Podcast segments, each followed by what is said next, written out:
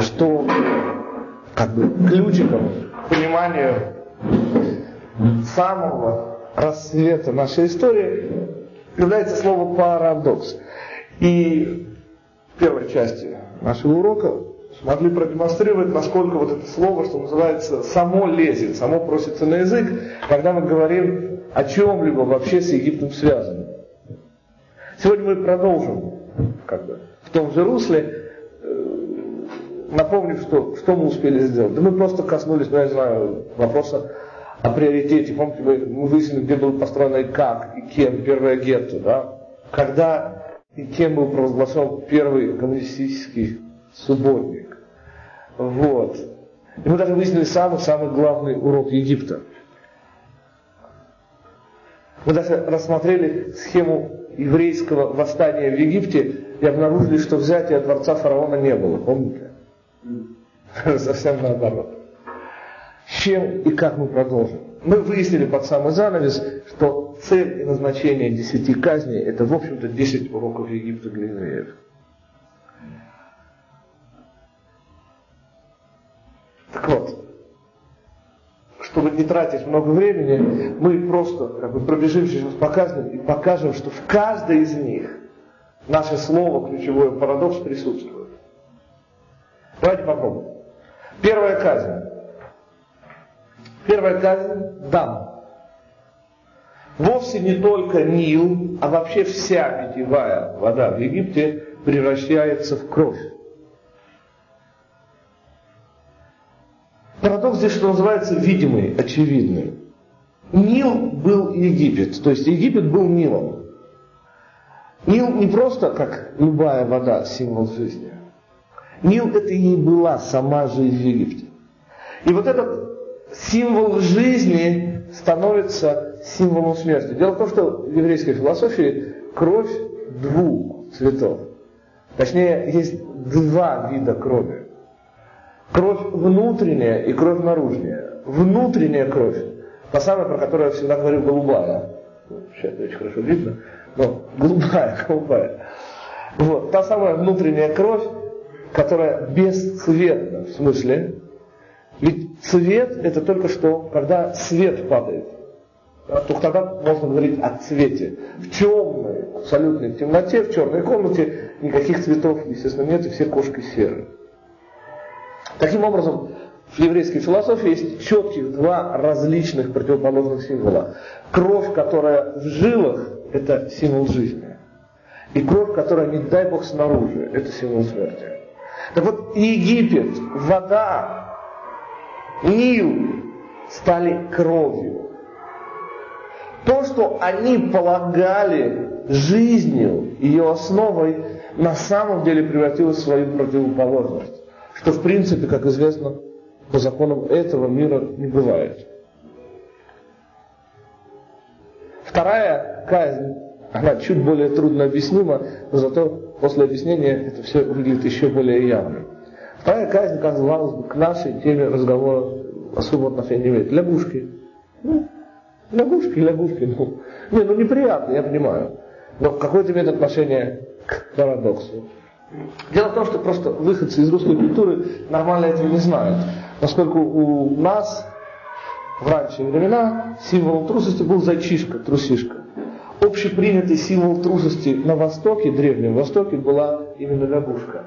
На иврите это нашло как бы, отражение в самом слове сфардеа. Сфарде это на самом деле два слова, немножко арамейского. Софар деа. Софар Това добрый день по-арамейски. Софар день. Деа буквально так, кто знает о приходе дня. Объяснение того, что именно лягушка стала символом трусости, наверное, кроется в том, что когда первый раз, ну, допустим, никогда ранее не слышишь кваканье, вы подойдете к пруду, то достаточно неприятные такие звуки, которые, в общем-то, даже могут испугать.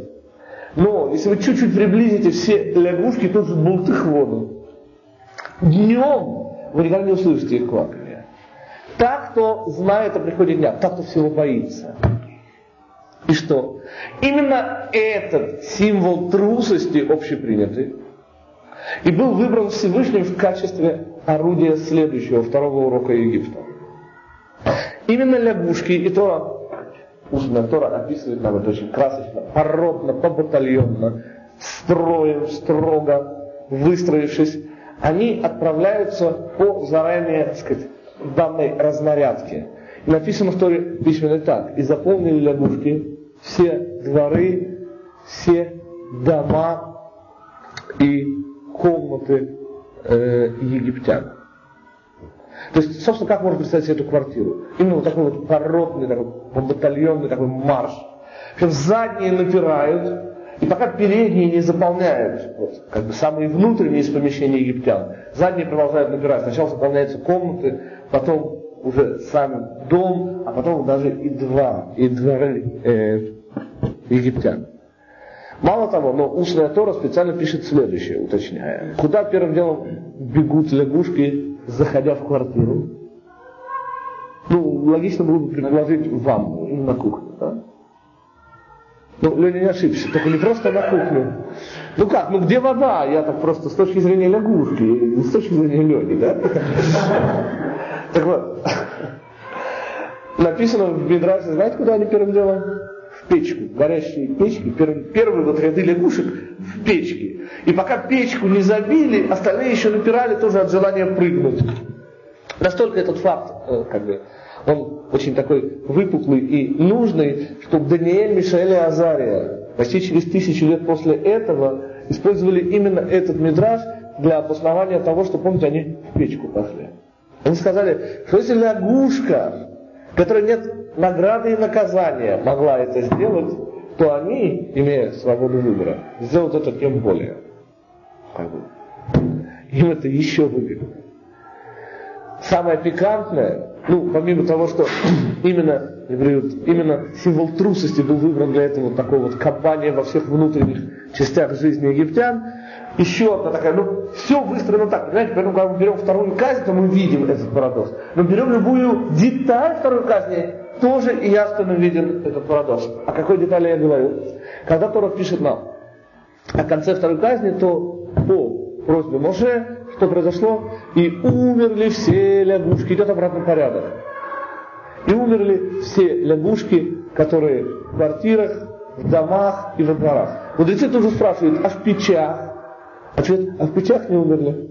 То есть те, кто должны были умереть по всем законам природы, самыми первыми, прыгнув в горящую печку, вот они остались живы. То есть это не просто парадокс. Понимаете, каждая деталь этой казни парадоксальна, всех казней. Ну, следующая казнь, Ши. Что парадоксального в Ши? Казалось бы, ну, обычная, да, житейская такая подробность. Нежелательная, правда. Так вот, Ша, она паразит. Даст солгать. Ша, она паразит. Она мерзкая. За твой счет живет и тебя же еще кусает. То есть тебе делает плохо, хотя за твой счет живет. Это парадокс. Дальше больше. Выделенность, выделенность э, как бы, евреев, которая была и до этого, в общем-то, понятно.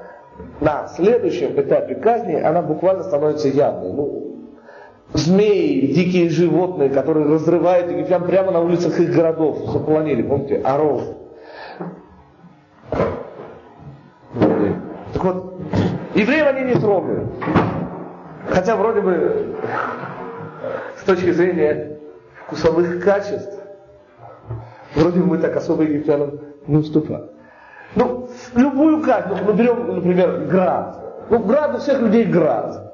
А у евреев, у нас там в Египте, это был специально написано лед и огонь, лед и пламя. То есть две вещи, которые ну никак не соприкасаются. И происходит, происходит пшик. И они взаимно ликвидируются. Саранча, очень милая в этом смысле казнь, это вообще блеск. Понимаете ли, написано у нас, что египтяне, а казнь была уже, значит, восьмая казнь, египтяне уже вообще ничего не имели. Но саранчу, саранчу, которая налетела тучами, они как раз ее решили использовать в качестве ну, последнего средства не умереть с голоду. И насолили, говорит Мидраш, бочками эту саранчу. Насолили, ну, впрок, что было что кушать. Вот. И опять же подчеркивается в этом Мидраше, что когда наступило время, и Моше Рабейну попросил Всевышнего убрать саранчу, то написано в Торе так, и улетела вся саранча. Мудрецы подчеркивают, та, которая в бочках соленая, тоже улетела. Понимаете, живая и одновременно мертвая саранча. Она же засоленная в бочках, и она же летящая. Та самая. В этом смысле, может быть, самым главным и самым парадоксальным из всех уроков был именно десятый, последний урок. На нем мы остановимся особо, поскольку наше будущее тело, Синайское откровение, начинается именно с него, с десятого урока Египта. Он стоит, во-первых, особняком. То есть казни первые девять шли одна за другой, десятая, десятая казнь, она отделена. Она отделена по многим параметрам. Во-первых, две мецвы, которые дал Всевышний там в Египте, которые мы будем интерпретировать в свое время как кандидатский минимум на выход из Египта. Те две мецвы. Ведь помните, главная эта наша проблема была, что мы в Египте были как египтяне. Так что можно было сделать? Ведь когда впервые египетские ангелы по Мидрашу поднимают голос и кричат, почему такая дифференциация, почему этих ты спасаешь, а этих ты собираешься убить в Красном море? Кстати, почему там впервые ангелы Египта начали кричать, а когда казни шли, почему не кричали? Есть очень страшный ответ, выдает э, Бал Меши Хухма, Раф Мейр Симха Коин из города Двинска. 24 году, если не ошибаюсь. Так потом, знаешь, что отвечает? Что до этого в еврейских родах не было ни малейшей бреши. То есть никаких разногласий между евреями не было. А когда нет разногласий между евреями, то просто эн питхон пеле сатан. Сатана не может открыть рот и ничего нам сказать про нас. Он приводит там страшные примеры, я извиняюсь, я немножко отвлекаюсь, но очень важный момент здесь. Он приводит пример очень страшный. Он сравнивает царей Ахава и Давида. То есть мерзейшего Ахава, э, этого, мужа Изавеля, помните, виноградник Навота, мерзейший израильский царь, с величайшим из еврейских царей эталоном Давида. И в данном случае сравнение не в пользу Давида. Почему? Он говорит, что на войне у этого мерзавца ни один еврей не погибал. Глобальная громадная война, никто из евреев не погибает. У царя Давида, как нам известно, Погибли Урия, Хитеец и еще несколько человек с ним. Погибли почему, говорит Мессия Это вовсе как бы не вина самого Давида. А в чем дело? Он говорит, что хотя поколение Ахава, то есть те 10 колен, которые были под его предводительством, вели достаточно непотребный образ жизни с точки зрения Тора. Но у них было одно качество, которое просто не давало возможности сатану открывать рот. И тем самым предотвращала гибель на войне. Помните, по еврейской Аллахе, последняя наша недельная глава Хитиция. Ну, это я однажды видел в виде представления. Хайский театр, самый левый театр Израиля, лет 15 назад, я считал, телевизор его смотрел, сделал постановку, в которой он, что называется, обхахатывал то. Ну, ее закон. Я не видел всю постановку в Мабате, в израильском, в взгляд 8, наверное, было в 9, он последние минут 5 иногда давал интересные зарисовки, они показали просто финальную сцену этого спектакля. Так вот в этой финальной сцене буквально то, о чем мы говорим. Выстраиваются все занятые в спектакле значит, мужчины. Так? Перед ними значит, выходит такой дедушка и начинает значит, говорить, так, кто у нас тут посел там виноградник и еще не прошло 4 года, еще не пробовал винограда выйти из строя. Ну, выходит. Там, кто там женился, там еще год не прошел, там, выйти там. В конце он говорит так, за кем числится какой-нибудь грех? Вот, кстати, вопрос. Вот, ну, в результате этого самого, значит, на сцене остаются там три таких трясущихся ну, ну так они изображены, по крайней мере, с трясущимися членами дедугана таких остаются. Вот, и под общий хохот зала они идут на войну. Ну, мол, все остальные разошлись, ну, помните, сколько причин. Ну, конечно же, с точки нашей еврейской все правильно, кроме как э, нет причины смеяться, потому что эти трое идут на войну и побеждают. Более того, такой случай в Торе описывается. Помните, пятеро прокаженных. Громадный лагерь, они его захватывают. Поскольку терять им было нечего, они пошли проверить, что будет. И они его захватили, потому что Всевышний все остальное сделал сам, собственно. Нужно было только взять. Это как с Красным морем. Нужно было только войти, чтобы оно разошлось. То есть приказ уже был отдан разойтись, только нужно было только войти. Так вот, о чем речь идет? Э, что я хотел сказать? Почему во времена Ахаза? Да. Так пишет Меша Хохма, что во времена, во времена Ахаза что было? Точнее, чего не было. Не было жертв на поле брани именно в силу той соединенности, той солидарности, которую даже в грехе они, тем не менее, сохраняли. У Давида была маленькая трещинка, были некие разногласия между народом, и эта трещинка дала возможность, несмотря на высочайший уровень воинов царя Давида, некоторые из них погибли. И он приходит к классическому, потрясающему вердикту в результате наших хохма. Он говорит, знаете, говорит, что, что нет сомнений, что самыми тяжелыми грехами с точки зрения Торы на личном уровне является, конечно, убийство, прелюбодеяние и идолопоклонство. Но это неверно по отношению к еврейской общине. Всевышний готов терпеть даже эти страшные грехи при одном единственном условии, что выполнен самый главный идеал сообщества, единства. Он это называет минусин, вежливость. Не на уровне, конечно, покупателя и продавца, взаимовыгодная вежливость, а некое ощущение действительно единой судьбы. Мы будем еще много раз об этом вспоминать, когда будем говорить о катастрофе. Так вот, вспомнив просто об этом, э, от чего я отскочил, мы говорили о десятой казни. И, да, почему ангелы, почему ангелы? Могли открыть рот только там. А все потому, что там, на берегу Красного моря, впервые за все эти полгода, ведь по традиции Мушарабейна приходит в Египет после Роша Шана сразу, и тем самым все эти казни, точнее, часть год, полгода занимает казни, мы ее не объясняли, так вот именно там, через полгода, после начала миссии Моше на берегу Красного моря, седьмой день Песаха, впервые евреи проявляют некую разобщенность.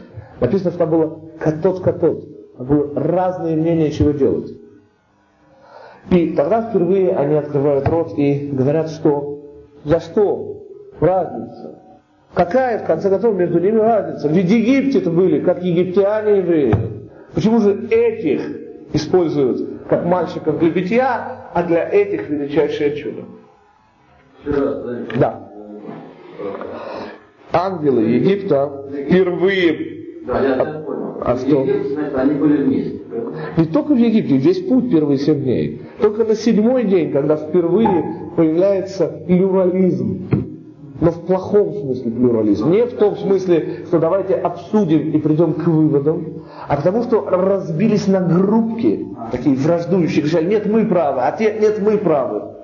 Но только тогда впервые, хотя, что называется, сказать было до этого еще больше, чем сейчас но впервые появилась возможность открыть рот. Именно соблюдая нашу общность, мы просто не даем возможности даже открыть рот при условии, что есть на что. Это очень важный момент. В том, что не было. Было что сказать. Было много чего сказать. Не было возможности такой. Помните, вам приводил пример о замечательный рассказ Бонца Молчальник, о еврее, который страдал всю жизнь молча. Оказавшись в мире истины, Помните, как ведет себя сатан, обвинитель? Он открывает пухлую папку, да, и после этого в сердцах закрывает и говорит, понимаете, он всю жизнь молчал. И я тоже не имею права ничего говорить. Именно так. Так вот, что такое десятая казнь? Мы сказали, она принципиально отстоит. Если мы когда-нибудь будем рассматривать вообще исход из Египта, нам удастся заняться кругооборотом, годовым кругооборотом, то мы увидим там, что казнь делится на четыре группы. Три, три, три, один. Так делят их мудрецы в Агада Шимпресах. Особняком стоящая десятая казнь принципиально отличается вот по какому параметру. Все девять казней были выполнены Всевышним через посредников, через ангелов. Моше, Аарона. Десятая казнь, это подчеркивается специально, они веломалах, пишет Всевышний. Я, а не посланник. Сам Всевышний раскрывается в Египте. Как ни странно, десятая казнь в этом смысле казнью не была вообще. То есть в том же смысле, что и все остальные не были казнями. Это был необходимейший из всех уроков Египта для евреев. А только как следствие это оказалось казнью для Египта. На что это похоже? Да просто включение света уничтожает ложь. Свет включает не для того, чтобы уничтожить ложь. Это мелочь, это глупость. Нам истина нужна. То, что при этом гибнет ложь, меня в каком-то смысле совершенно не интересует. Это побочное следствие. Так вот, раскрытие Всевышнего в Египте есть самый большой из всех возможных парадоксов. Во-первых, парадоксом является вообще проявление его самого, не его действий, меч снова, а его самого. Понимаете, этот мир, этот мир находится во Всевышнем. То есть это не просто уместить большее в меньше, это еще больше. Всевышний раскрывается внутри материального мира. Больше парадокса представить себе нельзя. К нему, усугубляя, можно добавить еще что?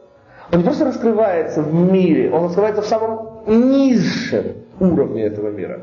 Ведь мы же помним, что Мицраем был потому выбран в качестве места Галута евреев. Почему? Потому что высота, высота, которую мы в конце концов приобретаем, зависит от того подъема, который мы выполнили. То есть если вас подвозят в вертолет, и вы поднимаетесь последние 10 метров на пик коммунизма, то, извиняюсь, но вы не альпинист. Да? Может, вы там сфотографируетесь, там вы будете размахивать флагом, там, не знаю, с какими обозначениями, с орлом флагом, со звездочками. Но вы не альпинист. Альпинист это тот, кто прошел весь путь. Кстати, проблема эта имеет уже отношение к нашему базису и обсуждается у братьев Стругацких в «Трудно быть Богом». Там в какой-то момент появляется идея, может быть их всех, ну, кто не читал просто, это такое очень, очень, очень, очень, очень неприятное феодальное общество с невероятно, так сказать, таким сильным и полным отсутствием морали. И главная задача, которая стоит как бы перед инопланетными пришельцами, попробовать это общество цивилизовать. Ну, очень похоже на то, да, чем занимаются евреи, в общем-то. Но он не обсуждает там все проблемы, а только некоторые из них, Стругацкий. У них совсем другие задачи. Да. Тем не менее, вот этот вопрос они задают. Там много всяких интересных вопросов. Да само название. Трудно быть Богом, чего стоит.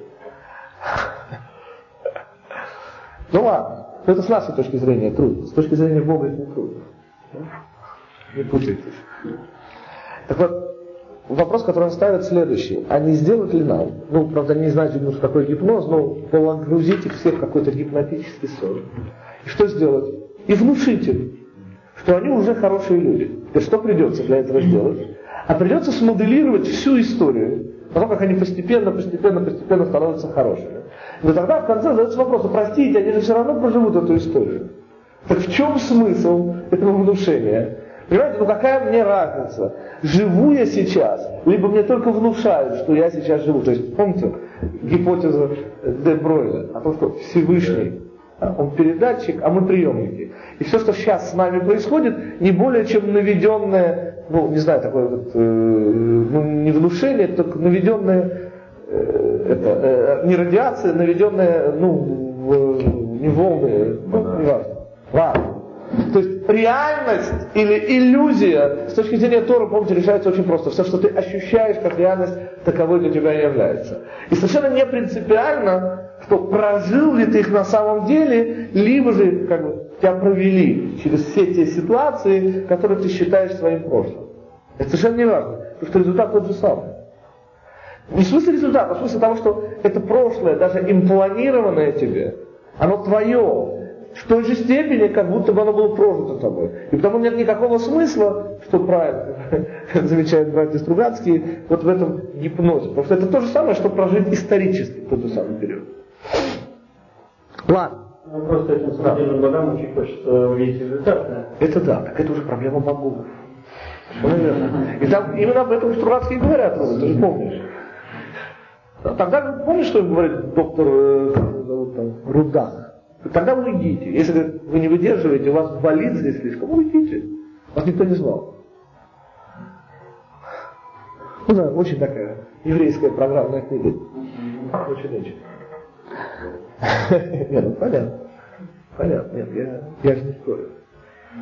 Ладно, теперь дальше. Так вот, парадоксальность этой казни, мы сказали, она, в общем, максимально, буквально не с чем сравнивать. Но стоит немножечко остановиться здесь на вещи, которая немножко важна сама по себе и важна для дальнейшего. Она не часть наших уроков Египта, но в каком-то смысле она, она больше, чем все уроки Египта. О чем идет речь? Речь идет не более как о том, какие необходимые вещи на пути познания истины. Почему, почему Всевышний, раскрывшись там, в Египте, почему, во-первых, это раскрытие было необходимо, второе, почему оно повлекло за собой столь страшные последствия для Египта.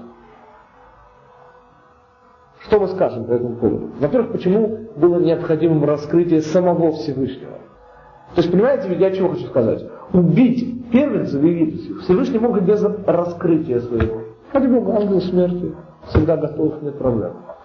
Потому я и подчеркиваю, что гибель первенца была только следствием, вовсе не причина. И десятая казнь в этом смысле самый чистый из уроков. В чем его назначение? Так мудрецы говорят, что десятая казнь это уже выход из Египта, это уже не казнь. Это уже первая остановка на пути к Синаю. Вторая была Ямсу. И мы в другом, в другом курсе уже говорили о том, что суть этой первой казни можно вычислить необходимости, можно вычислить вот из. Все происходящее в нашем мире, любые действия, нормально трехступенчатые.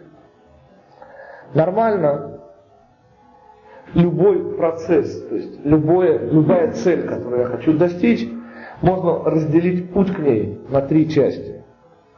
Первую можно назвать как мотивировка действия. Вторая часть – действие само. Третье – обретение.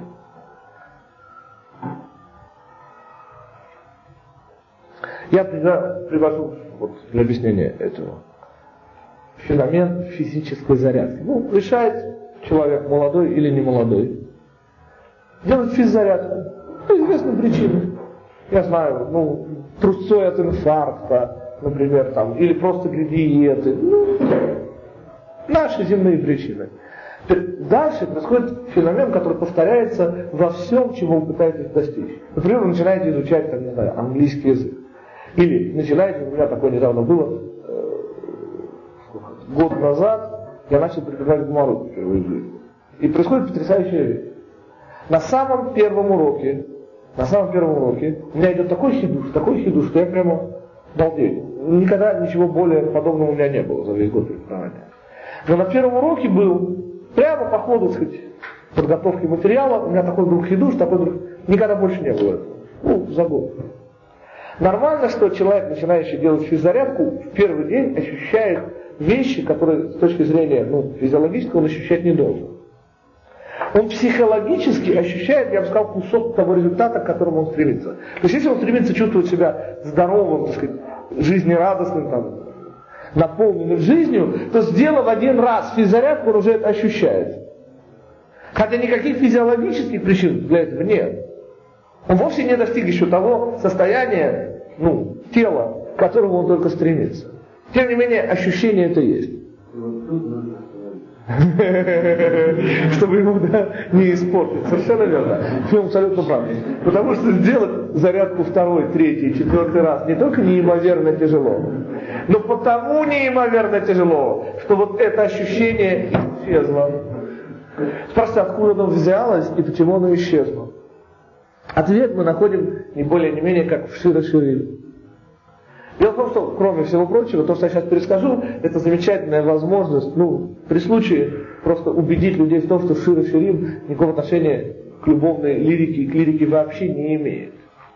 Это можно по-разному объяснять, но в частности, вот одна из таких возможностей, она просто давайте проследим сюжет. Сюжет очень прост. Да? Она главная героиня, как мы знаем, духовная сущность Кнессет Израиль, духовная сущность еврейского народа. И он, Всевышний, пара вовсе пока еще не счастливых влюбленных. Она больна любовью и ищет его, своего возлюбленного. Другое дело, где ищет. Если вы откроете, вы там можете смеяться. Где она его ищет, помните? В рынках, площадях Всевышнего. На рынках, на площадях. Ну, ладно. Утомившись от бесплодных поисков, да, она больна любовью, подчеркивается, смертельно больна. То есть из жизни не в жизнь без возлюбленного отправляется отдыхать. И начинается дальше, ну не знаю, то ли фарс, то ли, ну, сами судите. Они ешена в либи эр. Я сплю, сердце мое не спит. Сердце мое бодрствует. Коль до ди до фе. Голос любимого. Всевышний сам ее находит. И приходит, и стучит. Знаете? Ну, она спит. И Всевышний просит пить или ахот раяти, ахоти, йонати, тамати. Стучится, называется, упрашивает. И тут идет как бы вещь, ну, ну никак, через любовную лирику необъяснимая. Ведь, понимаете, самое удивительное, что Всевышний достучался. И что?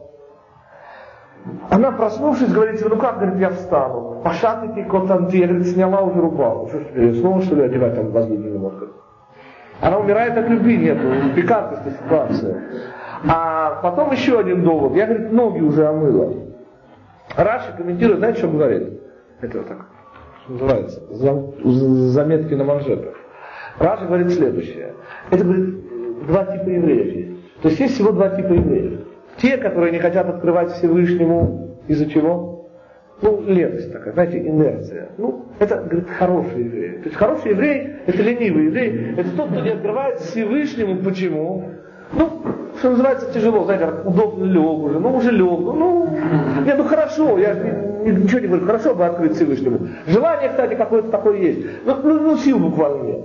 Ладно, это, говорит, хорошие евреи. А вторые, говорит, евреи, это те, кто мотивируют свое нежелание открыть Всевышнему, мешают Тору грязью. Это те, кто говорит, что я запачкаю ноги, открывая Всевышнему.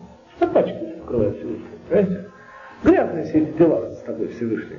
Так вот, это плохие, к сожалению, евреи. Вот всего два типа есть евреев.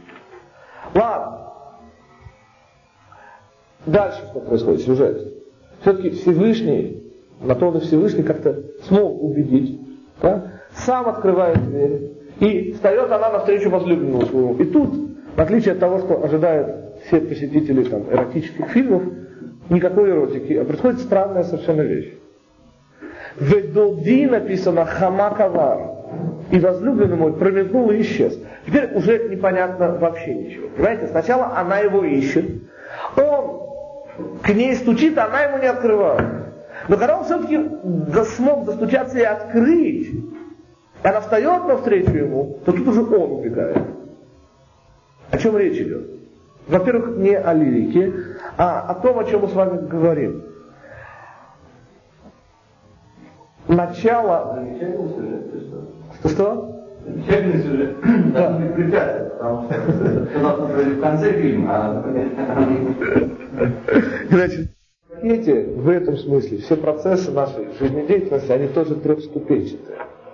Причем первая ступенька, она всегда, можно сказать, вот какая. Так Всевышний устроил мир, что любое наше начинание, любое начинание, ну вообще любой попытка сделать что-то в нужном направлении немедленно, замечательно вызывает реакцию. Всевышний дает, если хотите, духовный аванс. Он дает духовный толчок. Видите, само то, что я один раз делал зарядку, и при этом получаю удовольствие, как будто бы я уже достиг того состояния, к которому я стремлюсь, это объяснимо только одним единственным способом это духовный аванс. То есть меня пытаются заохотить. Собственно, то, что мы видели в Широширим, это включает еще один уровень. Уровень ошибки. Все это, кстати, можно проследить на сути месяцев Тамуз, Ав, Элуль и Тишвей. Что такое Тамуз? Тамуз это ошибка. Тамуз это неправильное желание. Ав, Ав, это вот те удары, которые мы получаем. Да? И вторая часть месяца очень хорошая. Помните, сказали мудрецы, мало было у евреев таких хороших дней, как 15 ава. Вот эта как бы шизофреничность месяца ава связана с очень простой вещью. Желание вызывается двумя главными способами. Кнутом или пряником. Отсюда двойственность месяца ава. Ав – это правильность желания, правильное желание. Что такое Элуль? Элуль это поиск. Элуль это уже дорога. А Тишрей это обретение. А что здесь можно добавить еще нулевую такую ступеньку. И когда она искала Всевышнего на площадях да, и на рынках, это был Тамуз. Это была ошибка. Ее утомленность в результате это результат того, что она не там искала. Это месяц Ав. Первая его часть это результат Тамуза. Вторая часть это правильные выводы, из которых и начинается самое главное. А что такое самое главное? Самое главное это поиск, это действие. Это вот та самая серая, каждодневная работа, из которой состоит жизнь. Да. Тишина обретение. Элуль поиск. Это все на арамейском. Леалель это летаер. Это искать и находить. Это то, что сказано в книге Эйха. Нехапса даркейну венахкора венашува элашем. Нехапса даркейну венахкора. Будем искать пути, по которым нам следует идти, и исследовать их. То есть это сам путь, это, это уже поиск сам. Но никогда дорога не начинается с первого шага. С чего начинается дорога? С желания идти. Этим занимается месяц Ав. Ну, мы тут стискиваем некий материал такой большой. Три слова. Ладно. Слово тишрей – это ляшрот, освобождаться. Это уже освобождение от путь материи, это шминяция. Наверное, может быть, следующий курс, который мы читаем вслед за этим, может быть, этот кругооборот года. Он, наверное, самый такой главный. Самый первый. Ладно. Так вот, вернемся. Понимаете ли, коль скоро трехступенчатость, то мы сейчас прямо на доске напишем следующую вещь. Песах, Песах, кстати, его гематрия та самая, что и у слова хамак. Помните, ведоди хамакава. И возлюбленный в момент встречи исчезает Всевышний. Для чего появляется? Ответ. Конкретизация желания.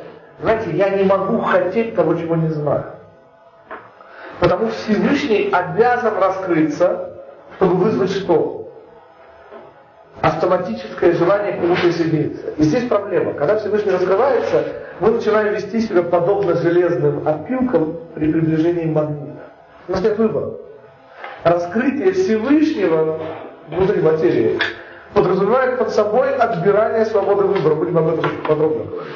И потому следующее действие Всевышнего после раскрытия – скрытие. Почему? Потому что, как бы, иначе, в чем наша заслуга? Ведь мы должны его раскрыть. Потому что он делает? Он раскрывается, то есть создает сильное желание идти. После этого он скрывается, чтобы создать возможность идти. Потому что если я все время, делая зарядку, буду получать такое удовольствие, как в первый день, то простите, в чем будет моя заслуга от того, что я делаю зарядку? Где будет мое? Где будет моя сила воли? Необходимое условие поэтому в первый день надо дать, чтобы было желание. Потому что это немножко похоже на вопрос Аллах Баомере. Почему 33 день? Вот здесь такое философское замечательное объяснение, подробно тоже в курсе кругооборот город. Это две трети пути. Две трети пути 32 день. Самый страшный день. Почему объясняют мудрецы? Первая треть пути светит солнышко Всевышнего из Песаха. Третья треть пути чуть-чуть начинает светить Синай. Уже близко к цели. Потому средняя треть пути, она самая тяжелая. Там, помните, как у Остапа Бендера, немого кина уже нет, а звукового еще нет. Это середина. Самый страшный день 32-й. Это день, когда ты уже максимально далек от начала пути, максимально в каком смысле, еще не начало светить свет цели. Самый страшный день. И потому 33 день это уже праздник. Это уже третья треть, последняя. Так вот, именно так здесь все устроено. Всевышний раскрывается и немедленно же исчезает, уходит в прошлое. Называется это у нас Сипур. Сипур. Сипур – история, то, что было. А иначе это ложь. Сипур – это Песах. Помните, самый еврейский всех праздников Песах. Почему? Вот. Самый молчаливый. Весь праздник только разговаривает. Самый еврейский праздник. Сплошная болтовня. Сипур – суть этого праздника. Конец, то, к чему мы стремимся, то, ради чего нас вывели из Египта, это Сефер. Сефер, который получили мы, книга книг, которую получили мы там, на Синае. Книга – это всегда будущее. Книга пишется для будущих читателей. Ну, ненормально, чтобы читатели стояли за спиной да, и вычитывали каждое написанное слово. Книга – это для будущего. Книга – это для читателей. Это всегда будущее. Что наше в этой истории? Первое – это духовный толчок, раскрытие Всевышнего. Третье – это снова раскрытие Всевышнего в максимальной степени. Что наше? Соединить начало с концом. Множество есть по этому поводу ассоциаций. Вот наша это сфера. Сфера как переводится? Я перевожу как переучет. Сфера плай, по говорят. Переучет. Переучет всех внутренних ценностей. Переустройство. И где я нахожусь, куда я иду, какие силы должен при этом использовать. Обратите внимание, что, как всегда, в иврите нет случайности. Все слова имеют один корень. Сифур, сфера, сефер – это корень лесапер. Смысл этого корня лесапер. Лесапер имеет два значения на иврите. Рассказывать и стричь. Стричь. Да? Отсюда сапар. Сапар Мисивилья. Знаменитая опера. Сапарми Севилья. Сапарми Севилья, да. Ну так вот, они всегда произносят таких. А откуда сапар, почему целуют Ну, лесапер, а, два, два смысла на иврите. Лесапер это же рассказывать, и лесапер это стричь. А О, а еще для этого я всегда привожу какой пример. Есть такое выражение на иврите, Ишувей Сфа. Все время хорошо звучит. Ишувей Сфар.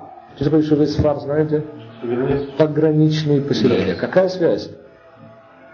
Между пограничными поселениями, стрижкой и историей. Общий корень, общий смысловой корень. В иврите нет амонимов, Леня, знаешь? Нет амонимов. Что значит? запер замок на замок, чтобы замок не замок. Такого в иврите нет. В иврите, в иврите. Чтобы замок не замок. Этого в иврите нет и быть не может, потому что и иврит, Лашона Койдыш, это язык Всевышнего. А раз так, то нет случайных похожестей. А раз нет...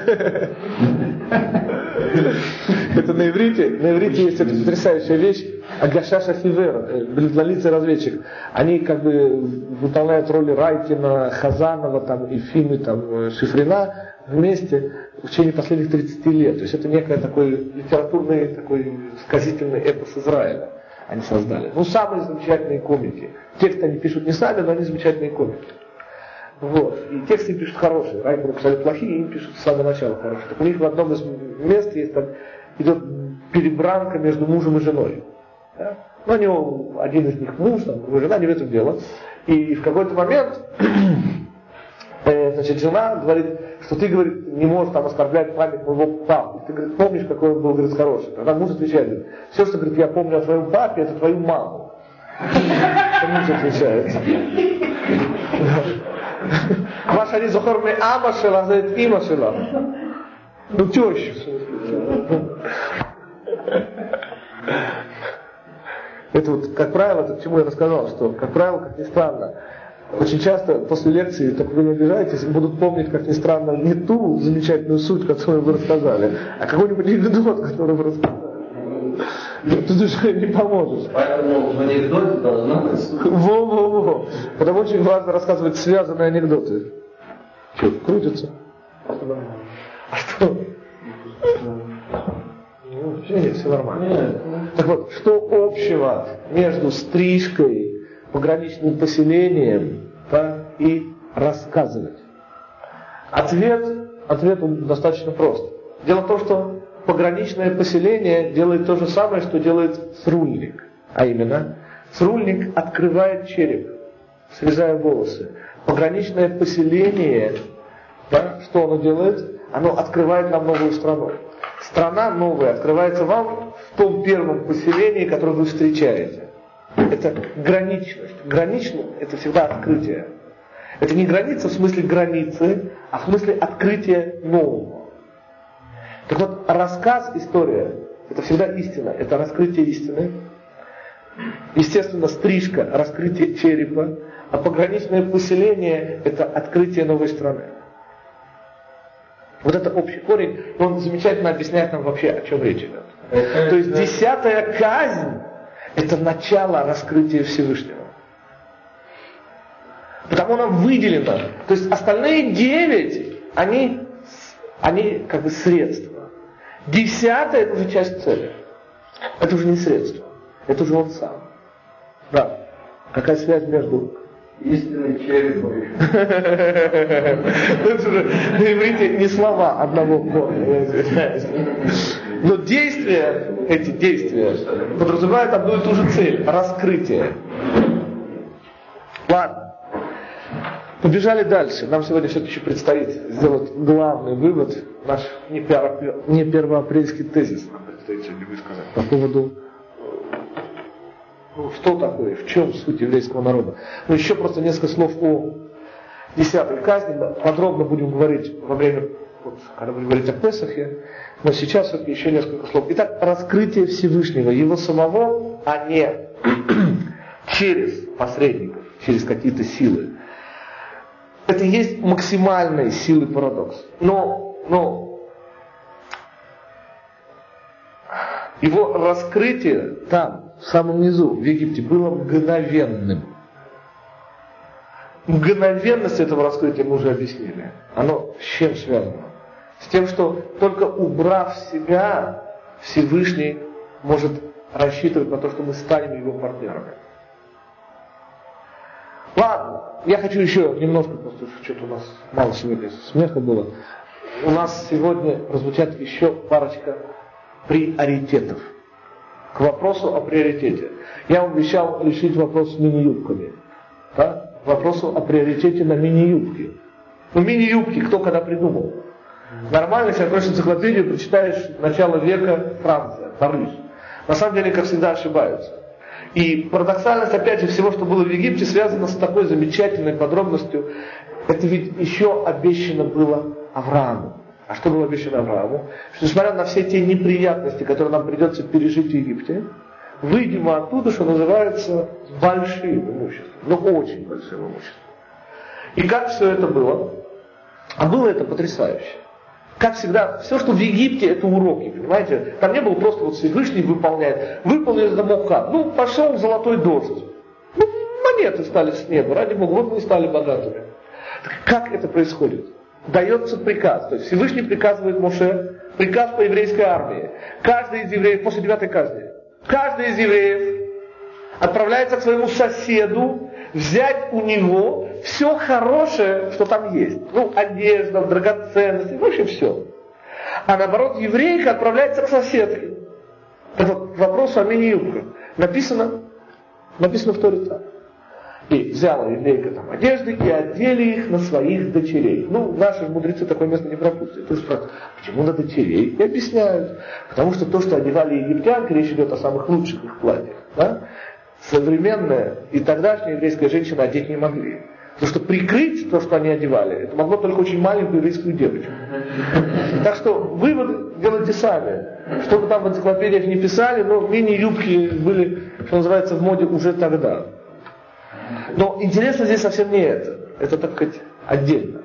А интересно здесь вот что. Мотивация действий египтян. Интересно, как вы думаете, почему египтяне отдали? Ну, ведь ситуация это вообще парадоксальная еще вот какой причине. Понимаете, египтяне не хотят отпускать евреев, да?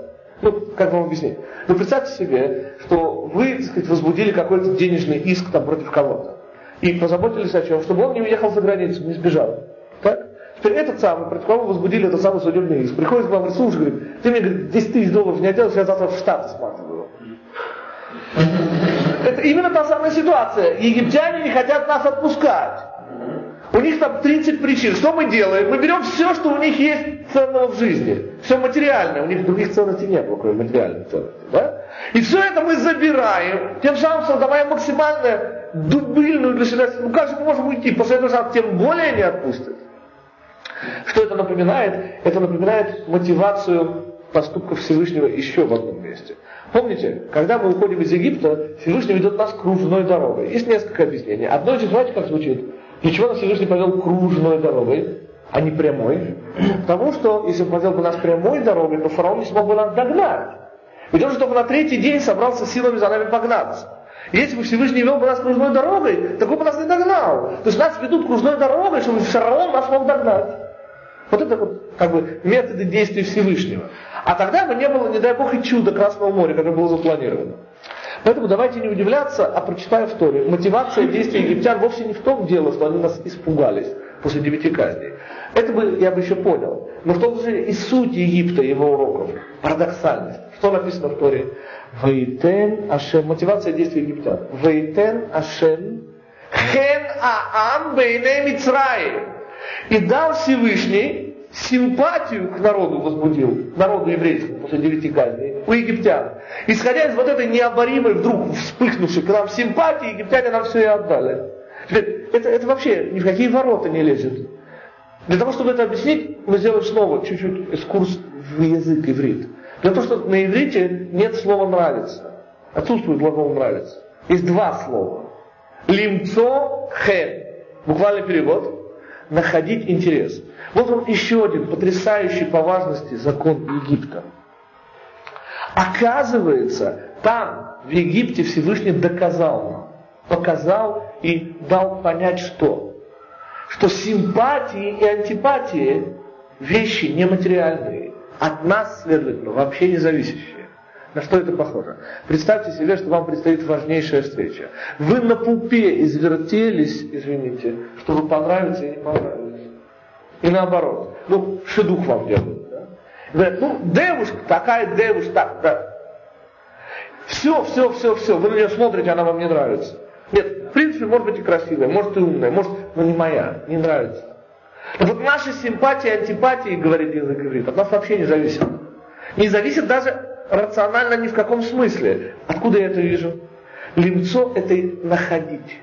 Находить симпатию. Симпатия – это находка. И так же, как помните, маленький глупенький Саша Корейка мог сколько угодно планировать. Помните, он представлял себе, я не помню, углу каких улиц, он этот толстый-толстый бумажник такой с хорошей кожи, и в нем будет много-много-много-много-много денег, аж 500 рублей. Ну, еще был маленький, глупенький. Мужчина представил вырасти. Так вот, Понимаете, нельзя запланировать находку. Это невозможно. Находка принципиально от тебя не зависит. То есть она зависит, но не напрямую. Это желание Всевышнего. Коль скоро мы принимаем, что нет случайности в мире. Выводы. Снова мы подводим общий итог. Любая деталь, связанная с Египтом, любая, любая часть деталей, которые мы берем в Египте, учит нас одному и тому же. Давайте это сформулируем. Чему это нас учит? Наш самый главный тезис. То, ради чего мы и совершили путешествие в Египет. Записываем. Главный закон существования еврейского народа в этом мире. Звучит так. Чем ближе мы, я имею в виду в духовном смысле, к другим народам, тем более этими народами ненавидимы. Чем обособленнее мы живем, тем более мы уважаемы другими народами. Не любимы, но уважаемы. Принципиально противоречащая, на первый взгляд, логике вещь. Правда ведь? Именно как раз, когда мы идем на братание, когда мы говорим, что мы хотим быть как вы, хотим с вами сказать, не просто торговать, а братьями себя чувствовать. Вот именно тогда нас начинают убивать. Я это буду доказывать, этот тезис.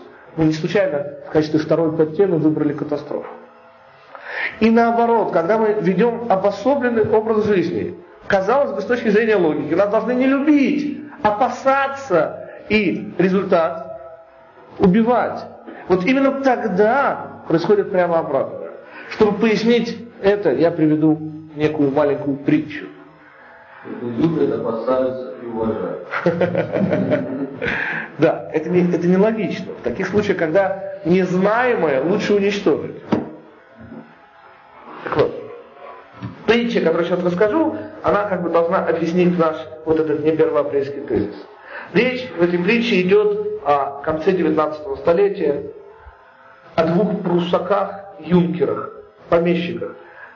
Интересная такая пикантная подробность, на иврите, на иврите эти помещики, юнкера называются париц. Так что по-нашему можно так правильно называть, фриц. Так вот, два фрица на одном светском рауте как-то встречаются. Теперь. Ну, о чем мужики на светских раутах говорят? Ну, не мне вам рассказывать, да? Или о бабах, да? Или о деньгах, да? Или о кобылах э, и жеребцах, потому как тогда автомобилей еще не было. Сегодня про машины говорят, а тогда, э, ну, они могут. И вот встречаются эти самые два фрица. Вот. И в данном случае говорят о деньгах. А главным средством существования как того и другого была раздробленность Германии. То есть на землях, принадлежащих одному и другому фрицу, была кусок дороги. Они ставят заставу и берут недорого, с каждого по талеру, там, прохожего, с телеги чуть побольше, в зависимости. И вовсе неплохо жили. В материальном смысле. Вот, встретившись, они, как же, естественно, начинают говорить, тем более, что дороги, те куски, которые есть у каждого на земле, это две разные дороги, ведущие на одну и ту же ярмарку. Одна из них как бы прямая, а другая она немножко вокруг идет. И вопреки ожиданиям, да, первый фриц, у которого прямая дорога на ярмарку, жалуется на то, что его доходы постоянно падают. А второй фриц, наоборот, говорит, что у меня, говорит, все время растут. Стало это дело так интересно, что не поленились. И ближайший ярмарочный день, о, конь, да, пораньше, с позаранку, отправились они сначала к первому фрицу посмотреть, что происходит, в чем причина. И видят картину весьма плачевную. То есть длиннющая очередь телег. Настолько длинная, что подъезжающие, что называется, махают рукой, разворачиваются и едут уже вокруг, видимо, ко второму фрицу. Почему очередь подъезжают они поближе, к тому месту, где застава и где таможенник? И что они видят? Что таможенник очень хороший и добрый человек. А именно, подъезжает телега, и он начинает считать мешки. А хозяин, а, возничный, он, чтобы времени даром зря не терять, начинает вопросы задавать. Понимаешь, говорит, ты мне не подскажешь, говорит, сколько телег вот с этим, что я везу, уже проехало. Да? Говорит, а сколько ты думаешь, мне стоит назначить оптовую цену, а сколько розничную? Ну, а он хороший человек такой попался, таможенник, понимаете? Он с ним говорит, там задний уже не выдерживает, разворачивается, а он ему на вопросы отвечает. Стало им все понятно, поехали ко второму фрицу. А там очередь вообще нет. Там телега подъезжает, отъезжает, подъезжает, отъезжает. И подумали они, ну что ж ты за зверь такой там прямо? Интересно, что ж такое прямо? И Джинош, наверное, тоже спрашивает. Значит, оказалось глухонемой. Глухонемой, понимаете? К нему телега подъезжает, вопрос ему задают, а он не слышит. Он раз, раз, раз, поезжает там. Раз, раз, раз, поезжает. В чем мораль всей басни? Очевидно, когда мы евреи, когда мы евреи, что называется, выполняем свою работу, от этого хорошо всем, а не только нам, евреям. Может быть, нам в первую очередь, потому что мы себя в первую очередь ощущаем. Но хорошо от этого всему миру. Когда мы, не дай Бог, пытаемся быть хорошенькими и добренькими, да, и жить так, как живут они, вот тогда жди беды. Я вам приведу два примера, уже, так сказать, не на уровне сказок, а на уровне были.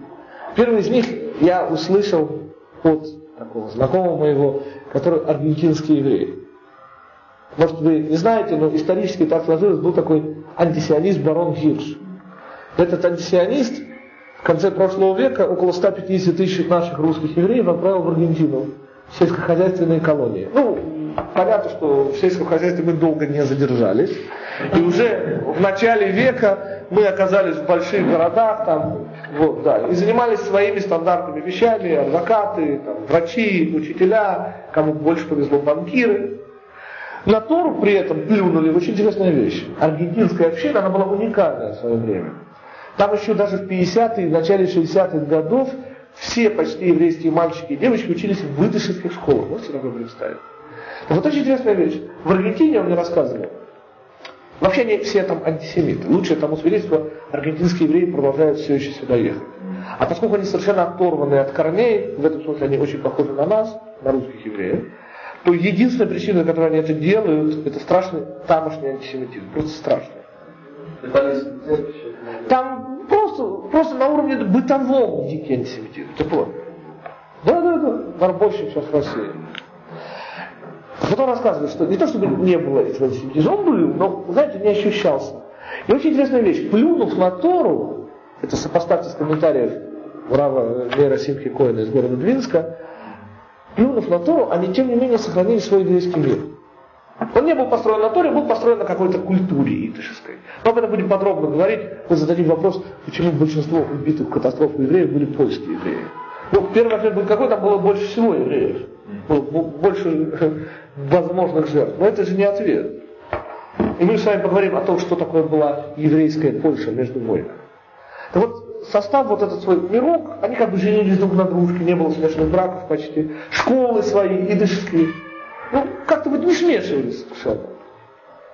Но говорит, был там такой момент, когда прямо вот в одночасье вспыхнул дичайший, открытый антисемитизм. Когда это было? Вы, наверное, этого не помните человека? Его звали Че Гевара. Дело не в нем, а в его времени. Он не еврей, не еврей, не пугайтесь. Но вот это вот время, конец 50-х, начало 60-х, это вот время такой попытки духовного возрождения идеалов коммунизма. Это как раз то самое время снова родились умненькие, хорошенькие еврейские мальчики и девочки, любознательные. И им уже было мало. Параллельно сравните хиппи появились. Им уже было мало чего. Уютного, семейного, хорошего гнездышка. Они захотели счастья для всех. И кинулись по лиге, он говорит, там, так, ну просто было настолько видно, вот сразу вспыхнул антисемитизм. Дико. Ну, это ведь было настолько, говорит, видно, сразу вспыхнул антисемитизм. Нет, он был, но он как бы не чувствовался. Евреи как-то жили сами по себе, те сами по себе. Все нормально было. А вот тут, когда они кинулись, счастье не для себя, не дай Бог, они были хорошо обеспечены. Помните, хиппиты шли из хороших семей, из благополучных, сытых семей. От сытости шли больше. Это первый пример. А второй пример, я его так называю синдромом Эль-Аля. История эта происходила прямо на моих глазах. То есть она происходила между 83-м, по-моему, 82-м и 89-м годом, когда я просто перестал за ней следить, просто началась уже ваша аллергия, мне уже было не до того. Так вот. Но так получилось, что мы жили в районе, что называется, все Всевышний так устраивает, куда в первую очередь приехали в Иерусалим, там начали селиться.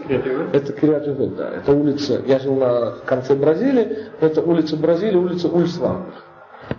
И как бы так получилось, что они меня сразу взяли в оборот. Представляете, такой религиозный русский, который сто лет в стране, там, говорит по-русски, при этом религиозный. Это, это, это, был, это был просто каждодневное интервью. У нас как раз маленький детки, первый ребенок появился, мы в садике гуляли.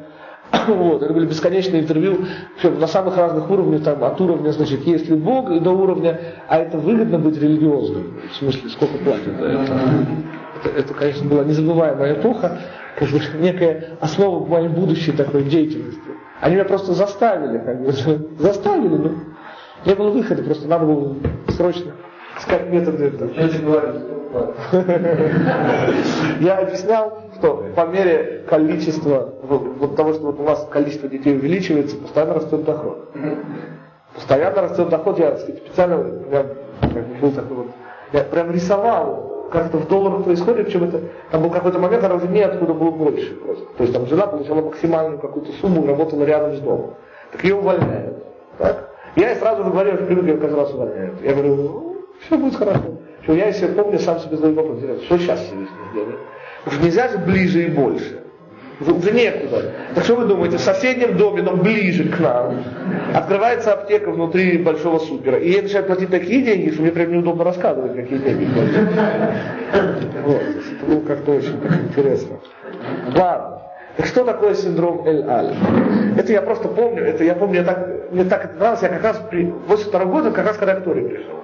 И вот буквально, знаете, вот так Всевышний все устроил, я слежу за следующей, прям захватывающей детективной историей. Значит, все начинается с дебатов в Кнессете, может быть, 83 может быть, 84 год, не проучусь. А конъюнктурная ситуация в этот момент, правительство правое у власти, а те, кого сегодня уже так не называли, а тогда называли крайне, рус, в русской прессе звучало так, крайне э, ультрарелигиозные фанатики, так называли. Крайне ультрарелигиозные фанатики. По-нашему, по-простому, это тогдашний Агудат Израиля. Сегодня уже так это стало нормально, но шас сегодня какой-то появился там. Мавдальники стали тоже не намного менее крайними. Вот. А тогда они, значит, их было всего четверо на 120, они считались там, ультракрайними религиозными фанатиками. Вот. И их четыре голоса были необходимы для э, вотума доверия правительству. Ну, какая такая вот ситуация создалась. Они были правительство, но его поддерживали извне. И они поставили условия. Мол, хотите, чтобы ваше правительство жило, да? Пусть наша национальная компания Эль-Аль не летает в шаббат. Реакция, которая началась в Кнессете, я ее просто помню. Там выходили люди на трибуну, они прямо качались там. От смеха они чуть не валились с трибуны. И говорили, вы что, говорит, ненормальные? Компания Эль-Аль, не очень большая авиакомпания, проигрывала тогда в год, я не помню, 500 миллионов, ну какие-то суммы, которые может проигрывать только крупная компания. Так вот эта маленькая компания ухитрялась их проигрывать в год. На эту компанию уже был назначен аудитор Конес Нехасид, то есть она уже была как через суд ей управляли, она обанкротилась, это был дикий банкрот с какими-то миллиардами уже этими самыми. И в этот момент, представляете, эти идиоты, фанатики религиозные, да, ненормальные совершенно, чего требуют? Чтобы он перестал летать шаббат. Это при том, что все конкуренты будут летать в шаббат, знаете? Ведь аэропорт открыт в шаббат, только Эль-Аль не будет летать. Причем мы теряем при этом не одну седьмую, а больше. Почему? Потому что они не могут начинать полет, если он заканчивается там, рядом с шаббатом совсем. Даже не сам шаббат, но рядом. Вот, и он не может как бы начинаться там раньше выхода субботы. В результате там была ржачка на весь Кнессет. Но закон провели, потому что как бы они же ненормальные, их же ничего нельзя, в чем, в чем их можно убедить. А дальше началась просто дедуктивная история. Значит так, на следующий год, по-моему, был 85 год, Эль-Аль впервые заканчивает э, значит, с э, доходами. Не только не проигрывает, заканчивает с доходами. Она за три года возвращает свои миллиардные долги. Последний, когда я следил за ней, был 89 год, она выходит на первое место в мире по занятости самолетов. Средняя. Средняя занятость самолетов в мире 75%. 75%. То есть Нормально это как 100% летом все ездят, и 50% зимой никто не ездит. В Эль-Але, следите внимательно, средняя занятость самолетов была 92%. Э, средняя 92%. Это, это ненормально. Понимаете, 75 среднее, а в, Изра... а в Иляне 92% среднее. Это значит, что они всегда летали полными. Теперь самое удивительное во всей этой истории. Никого не уволили, то есть никаких там изменений внутри не было. Так? Более того, Эль-Аль не стала более популярной. То есть она стала более популярной за счет Гоев. Потому что евреи на ней летали и до этого. Самая э, безопасная авиакомпания в мире, она считалась до этого. Никаких изменений не произошло. Ну, видимых, чтобы я знал, по крайней мере. Никаких объяснений рациональных этому факту, который сейчас рассказал, нет, не существует. Она перестала летать в шаббат, и вдруг стала самой, в этом смысле, посещаемой авиакомпанией мира. Без всяких объяснений, без каких бы то ни было изменений, кроме этого одного. Что называется феномен шаббата. А, не было, я помню. У них не было объяснений. Просто стали летать больше людей. Непонятно почему. Причем именно Гоев. То есть совершенно однозначно Эль-Аль стала разбивать всех, все конкурирующие компании. Все стали летать Эль-Аль. Нет объяснения рациональных. Ладно, к чему мы с вами подходим? Во-первых, к финалу. Мы заканчиваем нашу под тему первую уроки Египта. Так вот, получается странная совершенно вещь. Оказывается, главный закон еврейского существования в этом мире – это неподчиненность еврейского народа, заранее заданная еще там в Египте, еще там на уровне генов наших. Неподчиненность наша законам логики и разума в этом мире. То есть, не то чтобы, не дай Бог, эти законы не существуют, они существуют, но не для нас. Единственное, чем определяется наше материальное положение, поймите, я не говорю о духовном нашем положении, наше материальное положение в этом мире, единственное, чем оно определяется, это нашими отношениями с Всевышним, ничем более. То есть мы ни в коем мере не зависимы ни от каких материальных факторов здесь. То, что ставит в тупик в продолжении вот последних ста лет ученых, которые пытаются разгадать эту загадку, у этой загадки, называется, нет рациональной посылки вообще. Они пытаются рационально объяснить то, что как бы, рациональным вообще не является. Если хотите, я хотел бы, в общем-то, это, как бы, итог подвести на уровне личного. Понимаете, мы все время говорили и будем продолжать говорить о еврейском народе вообще. И мы почти ничего в нашем начальном курсе не скажем о конкретно отдельно взятом евреям в частности. Но пару слов я все-таки хочу сказать. Дело в том, что есть такой интересный вопрос, он как бы в качестве правила написан. Почему все наши прамамы имели такие страшные сложности с рождением детей? Сара, прямо написано, не имела матки, то есть не имела вообще возможности, даже как бы физической вообще возможности рожать. Ну, здравствуйте в той или иной степени все это верно и по отношению к Ривке, и по отношению к Рахели и к. Другое дело, что там Всевышний быстрее помогал. Здесь, но так или иначе, так или иначе, деторождение у наших четырех еврейских праматерей было связано с прямым вмешательством Всевышнего и никак не вытекало даже из их, наверное, физиологического устройства. Не было предусмотрено вообще, у Сары, по крайней мере такая функция, как деторождение. И в меньшей степени у других. И тут сразу же вопрос. Во-первых, это не случайно. В Талмуде так написано, что еврейский народ, а, он требует больших страданий для своего появления. Но я бы хотел дать вот какой здесь простой комментарий. Комментарий это связан с той аналогией, которой я вообще рекомендую пользоваться. Это аналогия разведчиков. Понимаете ли? Это будет яствовать когда мы дойдем в курсе по Хумашу до истории Эйсава и Яакова. Вот в этой истории что мы увидим? Что все евреи вслед за Яаковом, они не от мира сего. И более того, они даже не для мира сего. Так же, как разведчик, посланный с заданием в чужую страну, несмотря на внешнюю неотличимость, принципиально не абориген. Почему? Потому что его тамошняя жизнь в качестве разведчика, она не более чем некая миссия, чисто внешняя по отношению к стране нахождения. То есть он использует страну нахождения для чего-то внешнего по отношению к этой стране. А его внешняя материальная неотличимость не более чем часть, как бы, необходимая защитная функция для той миссии, которую он выполняет. Очень деликатная миссия, следует сказать. Так вот, именно так следует понимать наше с вами существование в этом мире. Точнее, то, что нас каждый раз пытаются отсюда убрать физически, а иногда духовно. Да. И они абсолютно правы. У нас нет места в этом мире. Они абсолютно правы. Наше место в этом мире, оно неестественно. Это не наш мир. Для нас этот мир – средство, для них цель. Мы в этом мире находимся с определенной миссией. Мы не часть этого мира вообще. Так же, как частью этого мира не является и Тора.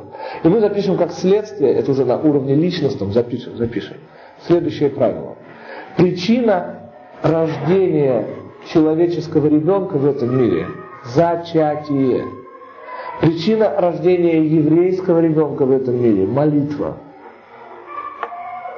Правда, тут надо объяснить, что такое молитва. Но смысл, я надеюсь, ясен.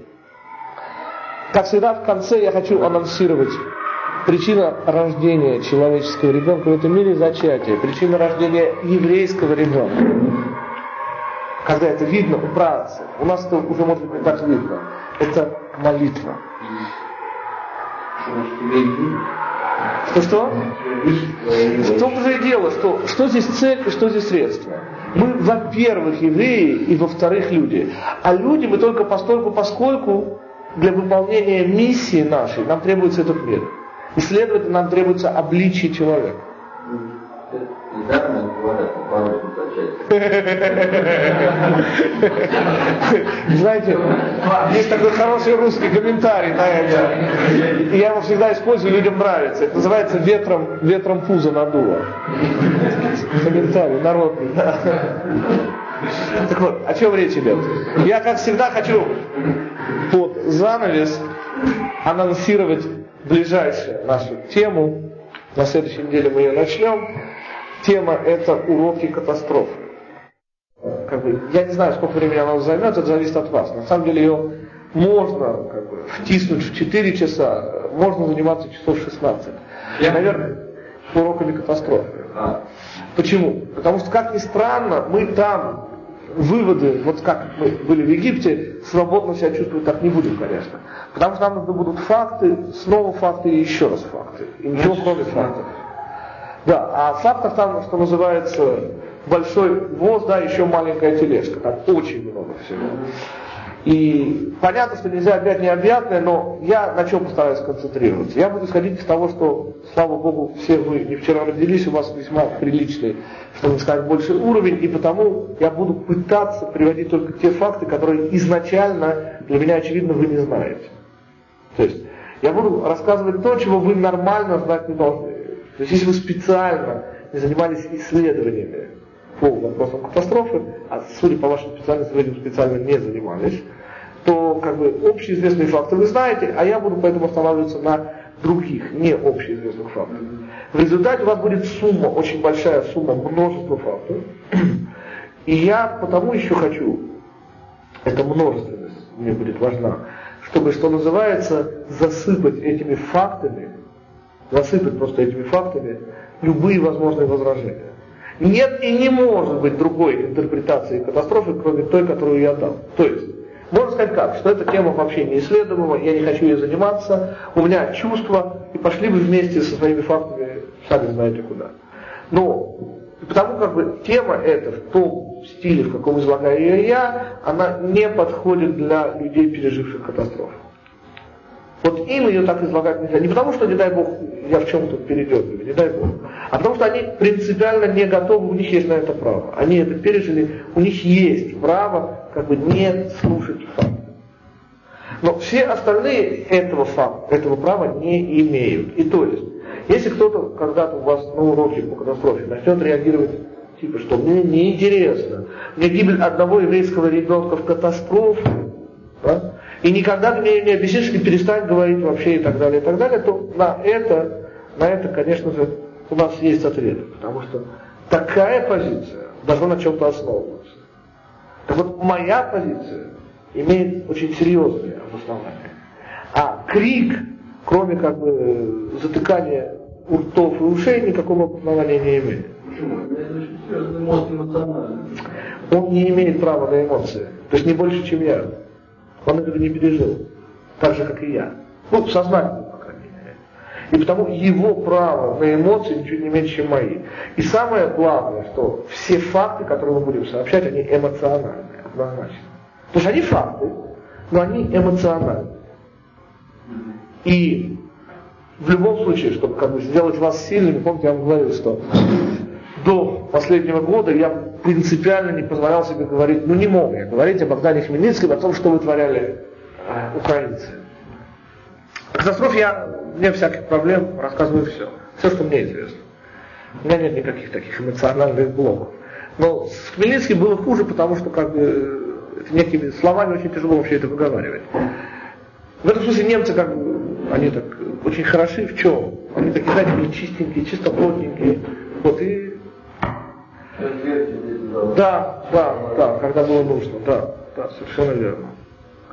Вот, а украинцев в этом как бы заподозрить даже нельзя, в чистоплотности там, в Вот. И потому с ними было очень тяжело. Ну, в конце концов, понимаете, когда я говорю это Ашер Асалеха Амалек Лотишка. Помните, в нашей недельной главе так это и звучит. Это буквально последняя фраза нашей недельной главы. И здесь, и это как бы последнее, что я сегодня хочу вам рассказать, а почему сказано лотишка? Почему специально Тора акцентирует и говорит, помни, что сделал тебе Амалек, не забудь. Почему не забудь это? Ведь мало ли, Тора, авторитет Тора говорит помнит. Конечно, я буду помнить.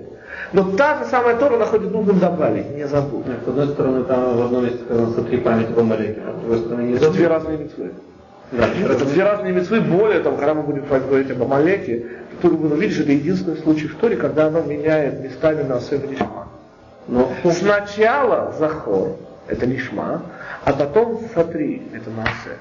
Во всей Торе общий принцип мы увидим, конечно же, Наасе и Нишма. Только в относительно Амалека идет перестановка. Сначала Нишма, потом Наасе. Мы увидим это, когда будем говорить об Амалеке. Но сейчас меня интересует как бы не сам Амалек, а его действия. Почему Тора пишет мне не забудь? Я делаю вывод, единственный возможный, по всей видимости, Тора знает, что она пишет. И наверняка у меня есть такая тенденция, желание не помнить. Ну, я беру самый крайний пример, евреи, которые сегодня едут в Германию. После того, что Германия в открытую заявила, что она хочет что сделать? Восстановить, нет, только послушайте слова какие. Восстановить количество евреев, которые жили в Германии до. Ну, тут даже комментариев не нужно, понимаете? Чтобы было кого убивать. Ну, ну неужели же непонятно? Это же открытым текстом тебе говорят. Что отвечают евреи? А что это другие, что это так, и что не нужно, и не нужно то старое помянет, тому. Может быть, еще просто одну историю. Это, это, это нужная история. 1992 год. Оказывается, чего я не знал, в Мадриде и была синагога, и сейчас, наверное, есть. Потому что туда приходит их король, Хуан Карлос, личный друг короля Хусейна. Вот. И для чего он туда приходит? 1992 год. 92 год, 500-летие, изгнание из Испании. Почему я удивился, что синагога? Потому что мудрецы наши, уходя из Испании, как бы сказали, что это не наша страна, сюда не надо возвращаться. Ну, ладно, вернулись, вернулись, черт с ними, с этими евреями. Наверное, не случайно именно им пришлось услышать то, что нам сейчас скажут. Так вот, как вы думаете, для чего пришел Хуан Карлос через отмечать дату 500-летия изгнания из 9 августа? извинения. Наверное, да, что извините. Да, ну вот как, как делал, я знаю, Аденауэр в 50-е годы. Сожаление, что как жалко, что вас с нами не было. Ведь не случайно же историки, знаете, о чем говорят? Что 1490, 1492 год это год чего? Открытие Америки, Колумбу. Генуэзский еврей Колумбу, кстати. Сегодня это уже доказанный факт. Расшифровали его э, завещание, наконец. Там на иврите была да. Просьба читать Кадиш. Чего там было? Он просил читать Кадиш своих. В том-то и дело, подождите. Как говорят историки, что такое 1492 год, поймите. Буквально за несколько лет до этого состоялся замечательный брак между христианнейшими королями, да, Фердинандом и Изабеллой. Арагон, Арагон и это Колумбия, э, Арагон э, и Кастилия, Колумбия. Кастилия соединяются вместе в сильнейшую в мире державу. В сильнейшую в мире державу. Непобедимая армада. Э, Весь мир. Что говорят историки? 1492 год, год открытия Америки, это год пика. Испании, с которого начинается страшнейшее разбиение. Почему? Там идут уже рациональные причины. Бесплатное это золото, развращение в результате они, так сказать, становится только легкое золото, перестает работать. Ну, уже известно. Но символично очень. Уход евреев из Испании, это начало конца Испании. Это официально, да, это официально признано историками. Есть прямая связь рациональная, но есть и то, о чем мы с вами говорим, непрямая связь. Потому что, как бы, не евреи для мира, но мир для евреев. Так вот, какую вы, как бы, правильно рассуждая, пришли к выводу, что Хуан Карлос наверняка должен был сказать то, что вы сказали. Что он сказал на самом деле? Слушайте внимательно. Он сказал так. Дорогие евреи, он обращается не только к тем, кто сидел в но вообще к еврейскому народу. Давайте, говорит, забудем и простим друг другу. Вы слышите, что он говорит? Я бы, если бы я не слышал, я бы не поверил. То есть как? Понимаете, друг другу это, да? Это значит, я им прощу, я понимаю, да, это э, сотни тысяч замученных, сожженных, изнасилованных и разорванных на части. Это я прощу. Это я понимаю, да. А он мне простит, что он меня убивал, сжигал, насиловал и мучил. Вы понимаете? Э, Это, Вот так это было, это было, понимаете? 1992 год. Может, Демократическая Испания. Может подумать по-другому, король простил, простите, простите Испанию, и что? Что такое Испания? А он- Нет, простим друг другу, мол. А он Может, мы вас обижали. Может он имел в виду, что мы, что он простит нам убийство Иисуса, Нет, там, нет, еще а он простит нам то, что мы ушли из Испании, и вдруг Испания перестала Совершенно правильно. Так что не забывать. Потому что они хотят, чтобы мы забыли. И наш внутренний Амалек тоже хочет, чтобы мы забыли. Забыли. Потому не забывать. Это наша обязанность об этом рассказывать. Все на сегодня. Спасибо.